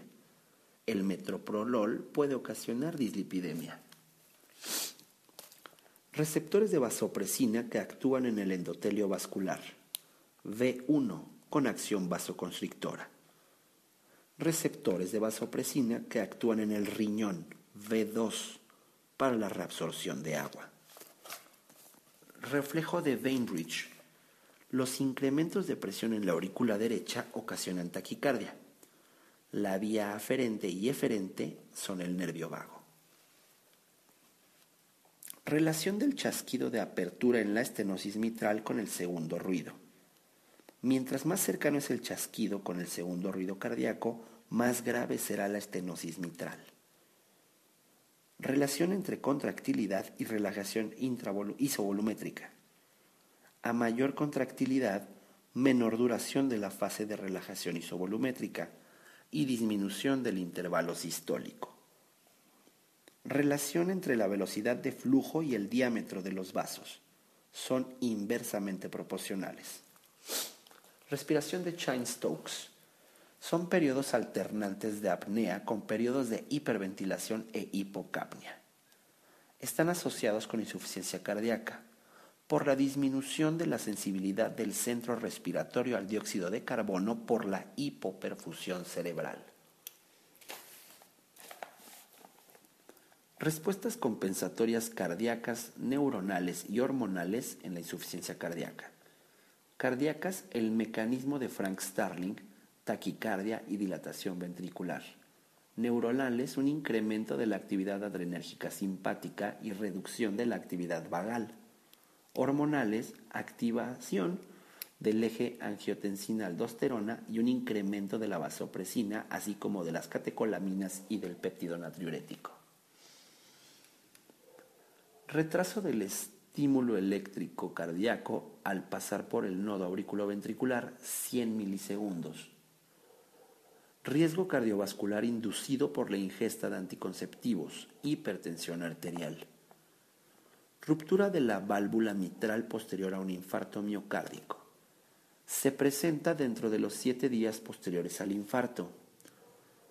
Los hallazgos son desorientación súbita, hipotensión, soplo holosistólico en el apex con una irradiación a la axila y en la radiografía de tórax se muestra edema pulmonar. Ruptura del septo interventricular posterior a infarto miocárdico ocasiona que la saturación de oxígeno en el ventrículo derecho sea el doble que en la aurícula derecha, debido al cortocircuito izquierda-derecha. Signo de Durosies. Soplo femoral cuando se comprime la arteria femoral en pacientes con insuficiencia aórtica. Signo de Kussmaul. Elevación de la presión venosa yugular durante la inspiración signo de Muset, movimiento de la cabeza al ritmo de cada latido cardíaco en pacientes con insuficiencia cardíaca. Similitudes y diferencias entre los soplos de la estenosis aórtica y la miocardiopatía hipertrófica obstructiva. Similitudes, ambos tienen un patrón creciendo decreciendo. Y las diferencias, el soplo de la estenosis aórtica se nota en el segundo espacio intercostal derecho el de la miocardiopatía hipertrófica en la región inferior del borde external izquierdo y aumenta de intensidad con la maniobra de Valsalva. Síncope súbito con recuperación gradual del estado de alerta. Lo más probable es que se haya presentado una crisis convulsiva. Síncope súbito con la recuperación total del estado de alerta en pocos minutos lo más probable es un origen cardíaco, por ejemplo, arritmias o lesiones obstructivas cardíacas. Síndrome de Eisenberger.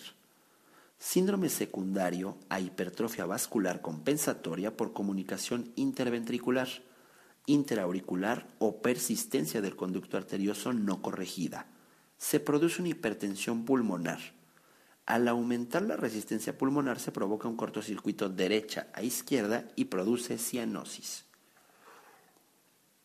Síndrome de Hebel-Lange-Nielsen es una prolongación del intervalo QT más sordera neurosensorial y es una enfermedad de herencia autosómica recesiva. Signo de Leriche, enfermedad vascular periférica de localización aortoiliaca se presenta con claudicación de glúteos, disminución de pulsos femorales e impotencia masculina. Síndrome del robo de la subclavia.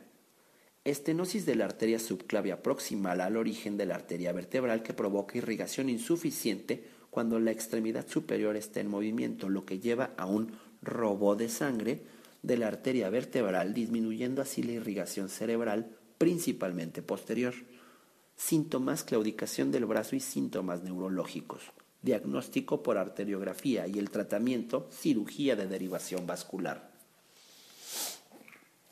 Síntoma de presentación más frecuente de la estenosis aórtica, angina.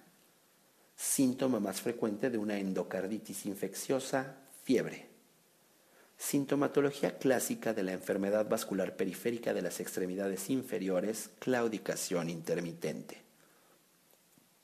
Sintomatología clásica de la isquemia mesentérica. Dolor abdominal intenso con los hallazgos observados en la exploración física. Sintomatología de la enfermedad periférica de localización aortoilíaca. Claudicación de glúteos, disminución de pulsos femorales e impotencia masculina. Sintomatología de la enfermedad vascular periférica de tipo femoropoplíteo. Claudicación de la región posterior de la pierna, pulsos ausentes por debajo de la arteria femoral. Sitio anatómico anormal en pacientes con bloqueo auriculoventricular de segundo grado MOVITS 2, infranodal, intraisiano o infraisiano. Sitio anatómico con mayor reserva sanguínea. En primer lugar, el sistema venoso y en segundo lugar, la circulación pulmonar. Ambos representan reservorios de sangre y sistemas con gran distensibilidad sitio de origen del bloqueo auriculoventricular del segundo grado MOVITS 1, el nodo auriculoventricular supragiciano. Sitio de la unión de la digoxina en la bomba sodio-potasio ATPasa, en el sitio de la unión del potasio.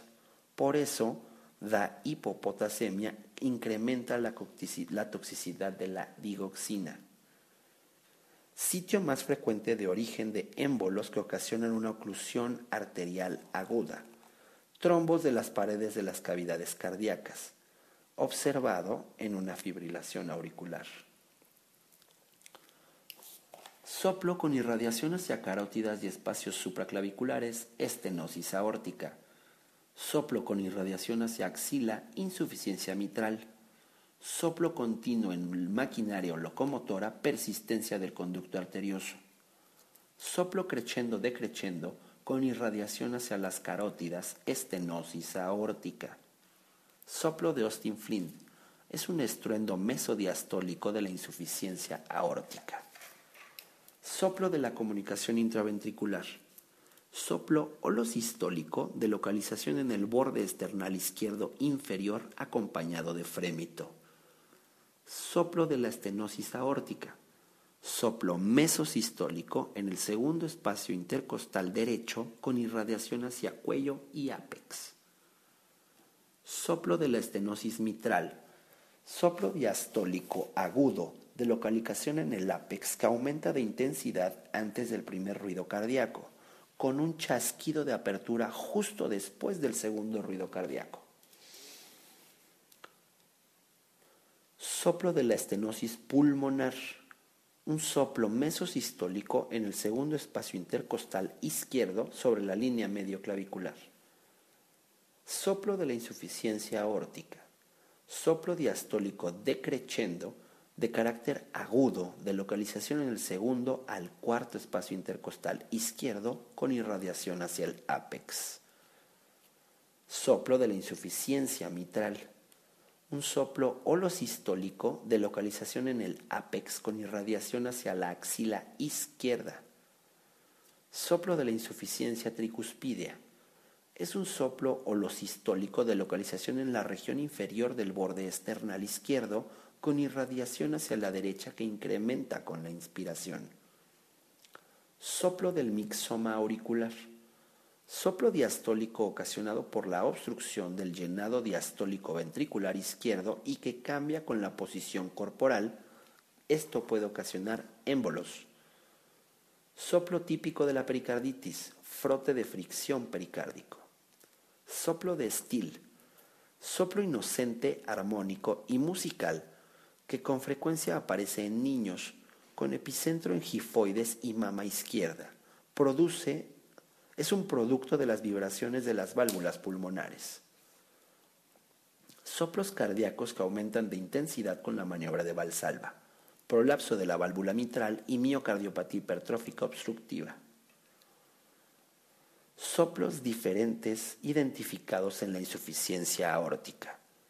Soplo diastólico decreciendo, que es el más típico, un soplo sistólico y el soplo de Austin Flint.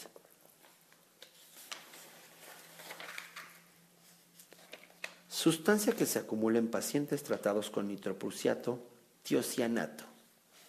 Tamponade cardíaco. Las características clínicas son hipotensión, aumento de la presión venosa yugular, ruidos cardíacos distantes o velados, aumento de la frecuencia cardíaca y el pulso paradójico. Terapias que deben considerarse en pacientes con insuficiencia cardíaca refractaria a tratamiento. Marcapaso biventricular, defibrilador implantable y trasplante cardíaco. Tetralogía de Fallot, estenosis pulmonar, comunicación interventricular, aorta cabalgante e hipertrofia del ventrículo derecho. Tiempo de detección inicial, niveles pico y normalización de los niveles de la isoenzima CKMB en pacientes con infarto miocárdico. Detección inicial de 4 a 6 horas, niveles pico de 12 a 24 horas y normalización de 2 a 3 días. Tiempo de duración usual del dolor del infarto miocárdico, de 20 a 30 minutos. Tiempo ideal para descontinuar el clopidogrel antes de la cirugía de revascularización coronaria, 5 días. Tiempo necesario después de la suspensión del tabaquismo para igualar el riesgo cardiovascular de los no fumadores, 2 años, sin importar cuánto tiempo había fumado el paciente.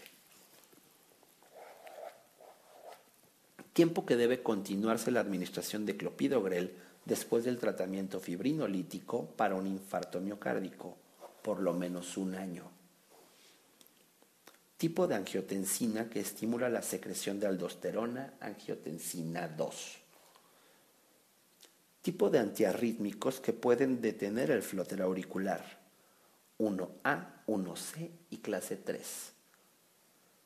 Tipo de endocarditis que se presenta en pacientes con lupus eritematoso sistémico endocarditis de Liefman-Sachs, que produce vegetaciones estériles en ambos lados de las válvulas cardíacas. Tipo de hipersensibilidad que ocurre en la fiebre reumática tipo 2. Tipo de marcapaso utilizado en pacientes con miocardiopatía hipertrófica. Marcapaso de doble cámara. Tipo de prueba de esfuerzo que se realiza de 3 a 6 semanas posteriores a un infarto prueba de esfuerzo máxima.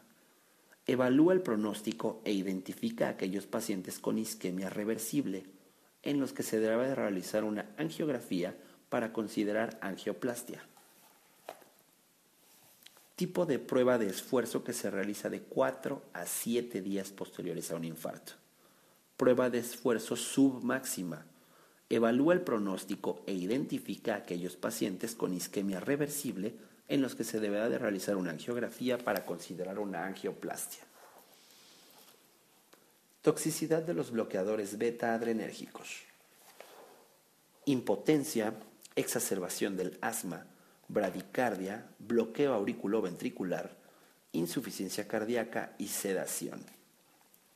Tratamiento antianginoso contraindicado en pacientes con asma o EPOC, bloqueadores beta adrenérgicos tratamiento de angina inestable o infarto agudo sin elevación del segmento S3, ST con un puntaje de TIMI mayor a 3, enoxaparina, inhibidores de la glucoproteína 2B3A y angiografía temprana. Tratamiento de cualquier forma de bradicardia grave sintomática. Primero atropina y después con marcapaso, solo si la atropina no resulta efectiva. Tratamiento de elección de la aterosclerosis de dos vasos coronarios en un paciente diabético. Cirugía de revascularización cardíaca. Tratamiento de elección de la estenosis de la arteria renal. Angioplastia. La segunda opción es una cirugía abierta. Tratamiento de elección de la fibrilación ventricular. Desfibrilación Tratamiento de elección en pacientes con hipertensión arterial y taquicardia supraventricular, bloqueadores beta adrenérgicos. Tratamiento de elección en pacientes con hipertensión e hiperplasia prostática benigna, antagonistas alfa-1 adrenérgicos. Tratamiento de elección en pacientes con hipertensión e insuficiencia cardíaca, diuréticos, inhibidores de la enzima convertidora de angiotensina. Tratamiento de elección en pacientes con hipertensión esencial sistólica aislada, diuréticos tiacídicos. Tratamiento de elección en pacientes con hipertensión y angina de pecho, bloqueadores beta adrenérgicos y antagonistas de los canales de calcio. Tratamiento de elección en pacientes con hipertensión y bradicardia moderada. Bloqueadores beta adrenérgicos con actividad intrínsecamente simpático-mimética, que son agonistas parciales, como el pindolol y el acebutolol. Tratamiento de elección en pacientes con hipertensión y cefalea migrañosa.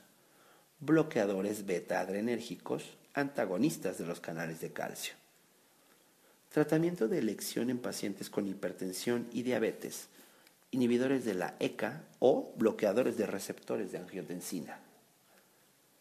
Tratamiento de elección en pacientes con hipertensión y osteoporosis, diuréticos tiacídicos. Tratamiento de elección en pacientes con ritmo idioventricular acelerado. En pacientes con estabilidad hemodinámica no se requiere tratamiento. En sujetos con inestabilidad hemodinámica se administrará atropina. Tratamiento de elección para la angina de Prince Metal, diltiazem. Tratamiento de elección para la angina no controlada farmacológicamente, intervencionismo coronario percutáneo. Tratamiento para pacientes con hipertensión sin comorbilidades, diuréticos o bloqueadores beta adrenérgicos. Tratamiento de la angina postinfarto en pacientes tratados con fibrinolíticos o intervencionismo coronario percutáneo, una cirugía de revascularización cardíaca. Tratamiento de aterosclerosis conjuntamente de la arteria coronaria derecha, circunfleja y descendente anterior, cirugía de revascularización.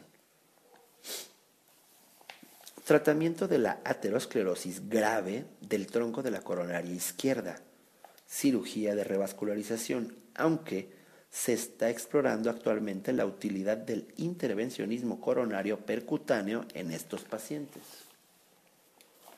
Tratamiento de la emergencia hipertensiva.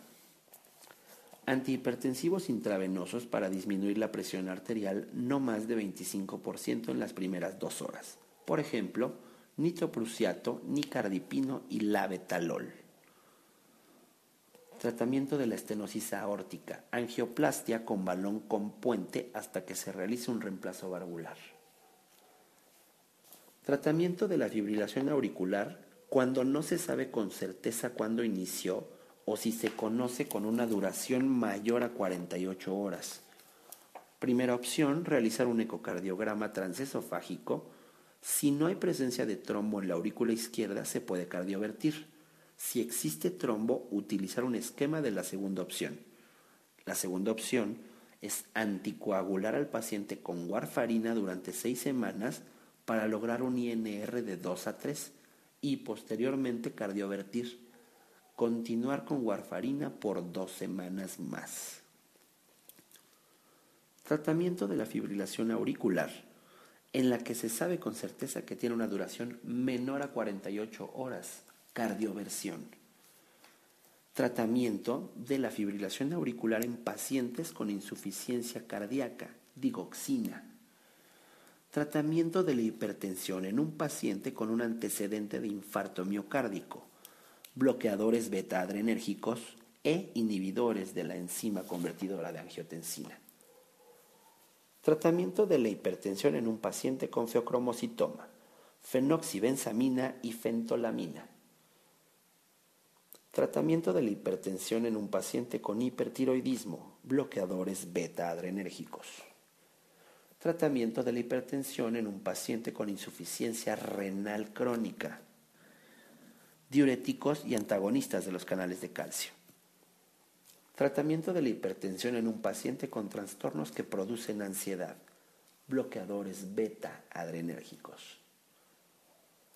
Tratamiento de la miocardiopatía dilatada. Evitar el consumo de alcohol e iniciar un tratamiento de insuficiencia cardíaca, incluida la anticoagulación de ser necesario e implantar un desfibrilador si la fracción de eyección es menor al 35%.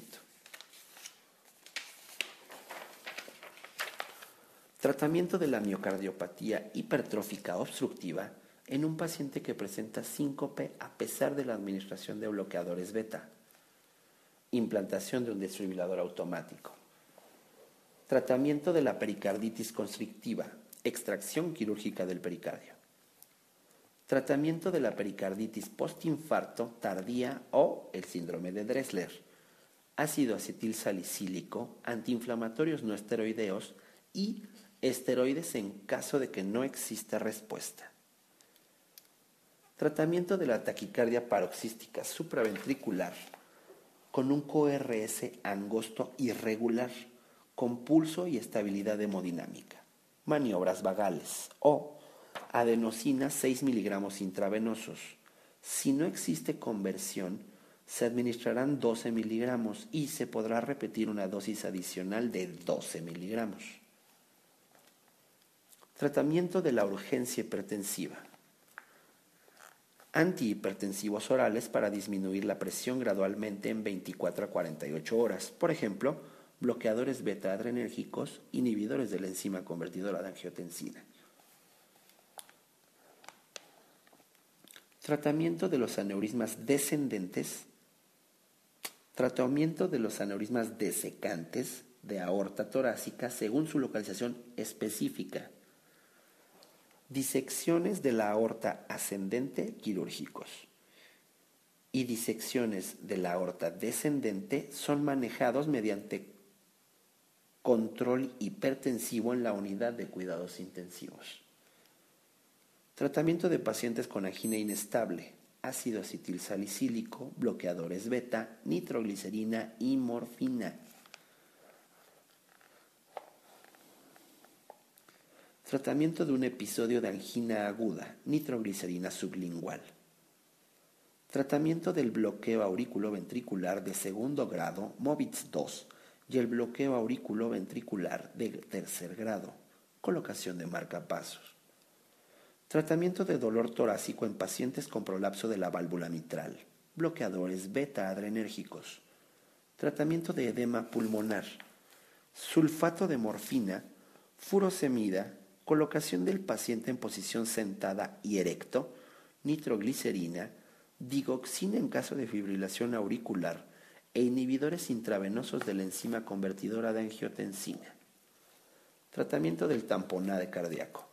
Administración de líquidos vía intravenosa, pericardiocentesis y en caso de descompensación se debe de realizar una pericardiotomía con balón y una ventana pericárdica. Tratamiento empírico para pacientes con sospecha de endocarditis previamente a los resultados del hemocultivo. ¿Qué familia de antibióticos se le da? Se les dan betalactámicos con actividad contra estafilococos en combinación con un aminoglucósido. Tratamiento en infarto de ventrículo derecho. Líquidos intravenosos para incrementar la precarga. Tratamiento en sobredosis de bloqueadores beta, glucagón. Tratamiento farmacológico de elección para disminuir la presión arterial en pacientes con disección aórtica, nitroprusiato de sodio y bloqueadores beta-adrenérgicos. Tratamiento en caso de estenosis unilateral de la arteria renal, IECAS. Tratamiento general de los aneurismas. Pacientes asintomáticos y aneurismas menores a 5 centímetros simplemente con estudios de imagen pacientes asintomáticos y un aneurisma mayor a 5.5 centímetros abdominal o 6 centímetros torácico, se indica la cirugía.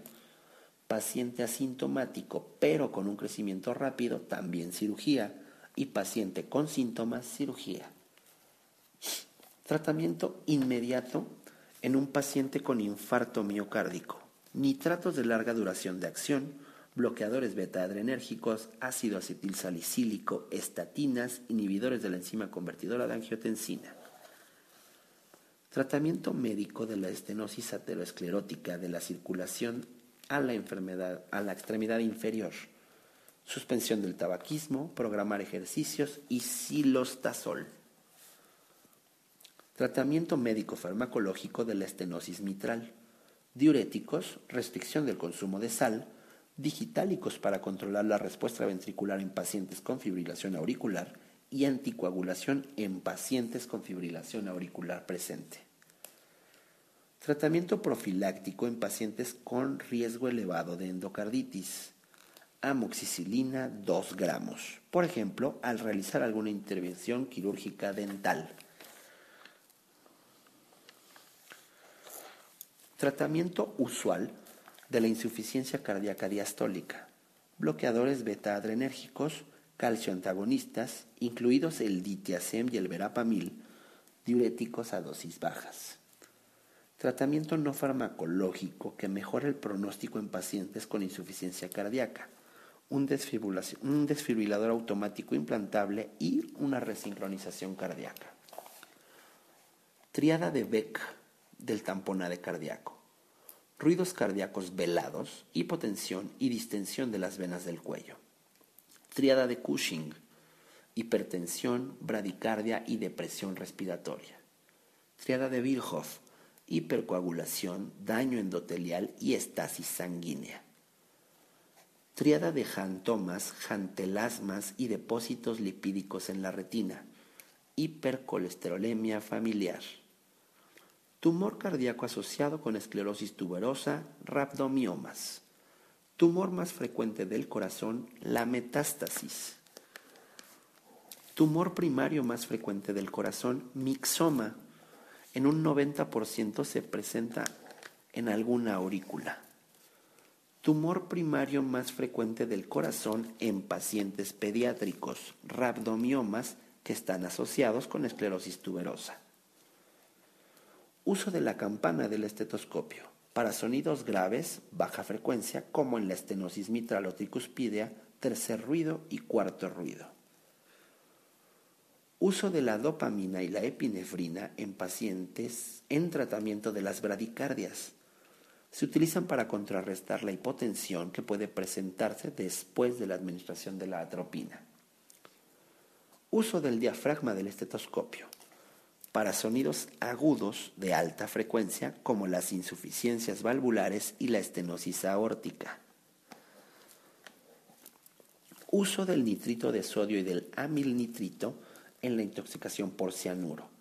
El cianuro tiene un efecto inhibitorio del complejo 4 de la cadena de transporte de electrones. Al administrar nitrito de sodio y amilnitrito, se promueve la formación de la metahemoglobina esta se une al cianuro formando cianometemoglobina que contrarresta el efecto inhibitorio. La cianometemoglobina es convertida en metahemoglobina por el tiosulfato de sodio, lo cual libera un ion menos tóxico que es el tiosinato. Utilidad del magnesio en el manejo de las arritmias para el tratamiento de la intoxicación por digoxina y la taquicardia licoroidal. Válvula afectada con más frecuencia en la endocarditis infecciosa, válvula mitral. Válvula más frecuente afectada en la endocarditis infecciosa en pacientes adictos a drogas intravenosas, válvula tricuspidea. Valvulopatía, además de la estenosis subaórtica, que se presenta en pacientes con miocardiopatía hipertrófica insuficiencia mitral. Valvulopatía asociada con el síndrome de Wolf-Parkinson-White, prolapso de la válvula mitral. Valvulopatía asociada con un bloqueo auriculoventricular, insuficiencia mitral. Valvulopatías por orden de incidencia de mayor a menor. La mayor, estenosis aórtica. Después, insuficiencia aórtica. 3. Insuficiencia mitral. 4. Estenosis mitral. 5. Prolapso de la válvula mitral. 6 estenosis pulmonar y 7 la insuficiencia tricuspidea, que es la menor. Ventaja de la indapamida sobre otras tiacidas en el tratamiento de pacientes con insuficiencia cardíaca. La indapamida tiene un menor riesgo de alteraciones lipídicas y del potasio.